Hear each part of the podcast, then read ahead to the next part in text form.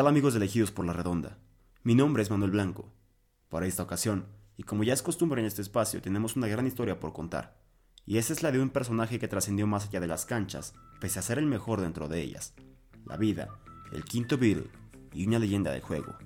Los invito a ponerse de pie, porque la tiene Best.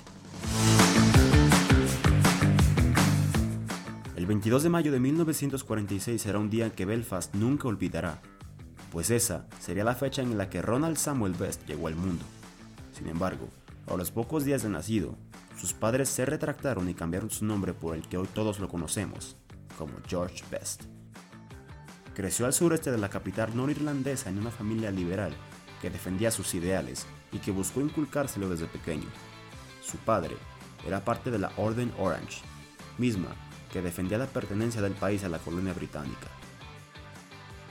En medio de ello, George descubrió el fútbol en las calles de Kriega, la parte de la ciudad donde creció, y comenzó a descubrir sus pasiones, misma que lo llevó a rechazar una beca a los 11 años, pues académicamente era un chico muy listo, pero también se le daba el deporte, aunque prefería el fútbol antes que el rugby, y ese fue el motivo para rechazar la escuela Grosvenor y continuar en una secundaria con sus amigos de la primaria.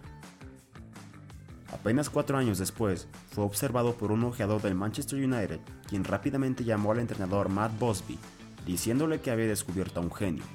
Así que en plena pubertad, George hizo maletas y se mudó a Inglaterra, donde duraría la gran cantidad de dos días y regresó a casa. Argumentando que extrañaba a su madre y su hogar, volvió muy pronto, pero el joven quería callar bocas, en especial las del Glentoran, su club toda la vida en Belfast que lo había rechazado por ser muy pequeño y débil, así que para demostrarlo, este se enfocó y volvió a Manchester para intentarlo ahora sí en serio.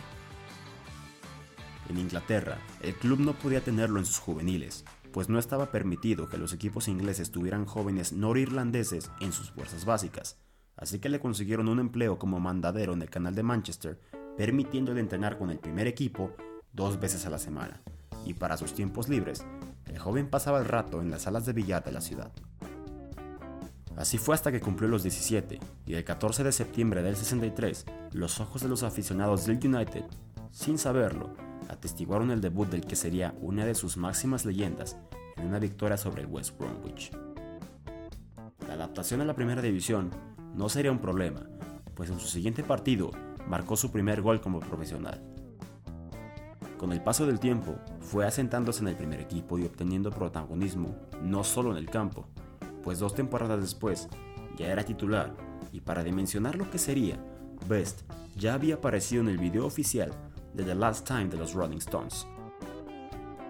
Fue así como se empezó a trazar su carrera y estilo de vida, pues su fama y talento no parecían tener límites, logrando conseguir títulos muy importantes para su club, lugar donde formó parte de un ataque junto a Bobby Charlton y Dennis Lau, que fue conocido como United Trinity.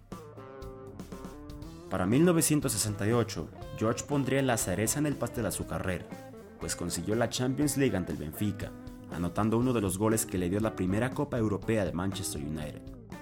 Justo 10 años antes, el club sufrió un accidente aéreo donde se quedó sin jugadores, pues muchos fallecieron, y aquella noche el chico de Belfast irónicamente hizo que los diablos tocaran el cielo.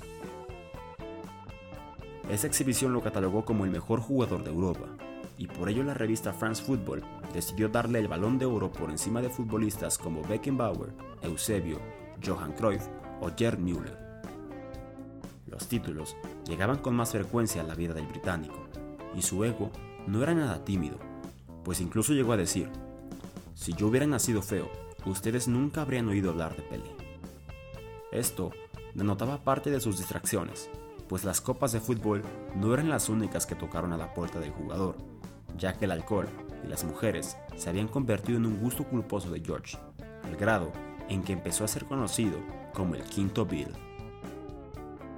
El extremo continuó siendo figura del United. Sus regates en Old Trafford seguían siendo el motivo de presencia de miles de aficionados cada fin de semana, sus goles seguían dando títulos al club, y así fue durante muchas temporadas. Sin embargo, la juventud no era suficiente para aliviar el pecado de sus distracciones. Como él mismo aseguró, había dejado de beber, pero solo mientras estaba dormido. De esa manera sus días de gloria llegaban a su fin en 1974, cuando abandonó Manchester y se convirtió en nómada para ir y venir de varios clubes ingleses, aunque finalmente encontró un equipo a su medida en Estados Unidos, pues jugó en Los Ángeles Aztecs donde podía permitirse lujos como estar con mujeres y tomar. Ahí fue donde aclaró que era mentira que él había estado con seis Miss Universo, pues solamente habían sido tres. Internacionalmente, nunca pudo destacar ni jugar un torneo relevante, pues Irlanda del Norte no tenía un equipo que le permitiera competir, y para cuando lograron clasificar al Mundial del 82, los mejores días de Best habían terminado. Su gusto por la fama y moda nunca fueron un secreto, y por ello tenía discotecas y tiendas de ropa. Asimismo, en el ocaso de su carrera, su adicción por las mujeres encontró una solución cuando se casó por primera vez. Sin embargo, el alcohol no perdonaba y lo llevó a enmarcar cuando habló sobre una casa de la playa que compró. Para ir al mar había que pasar por un bar, así que nunca me bañé. Esto lo orilló al retiro en 1988 en un partido amistoso donde incluso invitó al ojeador que lo recomendó al Manchester United siendo apenas un niño. 12 años después, su salud se complicó bastante, pues todo tiene un precio, y el alcohol buscaba cobrar su deuda, orillándolo a un trasplante de hígado en una operación de 10 horas donde casi pierde la vida. Tras esto, consiguió vivir un par de años más, pero las afecciones eran severas y Best seguía tomando. Es así que el 25 de noviembre del 2005, George Best vivió el último de sus días a los 59 años. Eso sí, no sin antes hacerle una petición al diario News of the World. El periódico publicó una foto del exjugador en cama, con la frase, no mueran como yo. Irreverente, más hábil que todos y sobre todo único.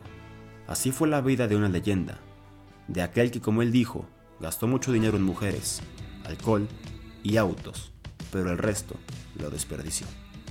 La historia del niño, al que las calles de Belfast nunca olvidarán. El gran George Best, el rockstar del fútbol.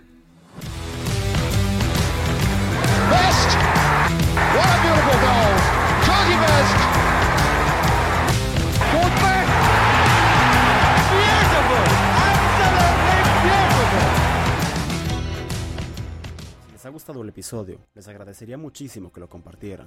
Recuerden que cada viernes sale un nuevo capítulo y asimismo me pueden seguir en redes sociales como arroba manuel blanco-11. En esta ocasión ha sido todo y nosotros nos vemos. Hasta la próxima.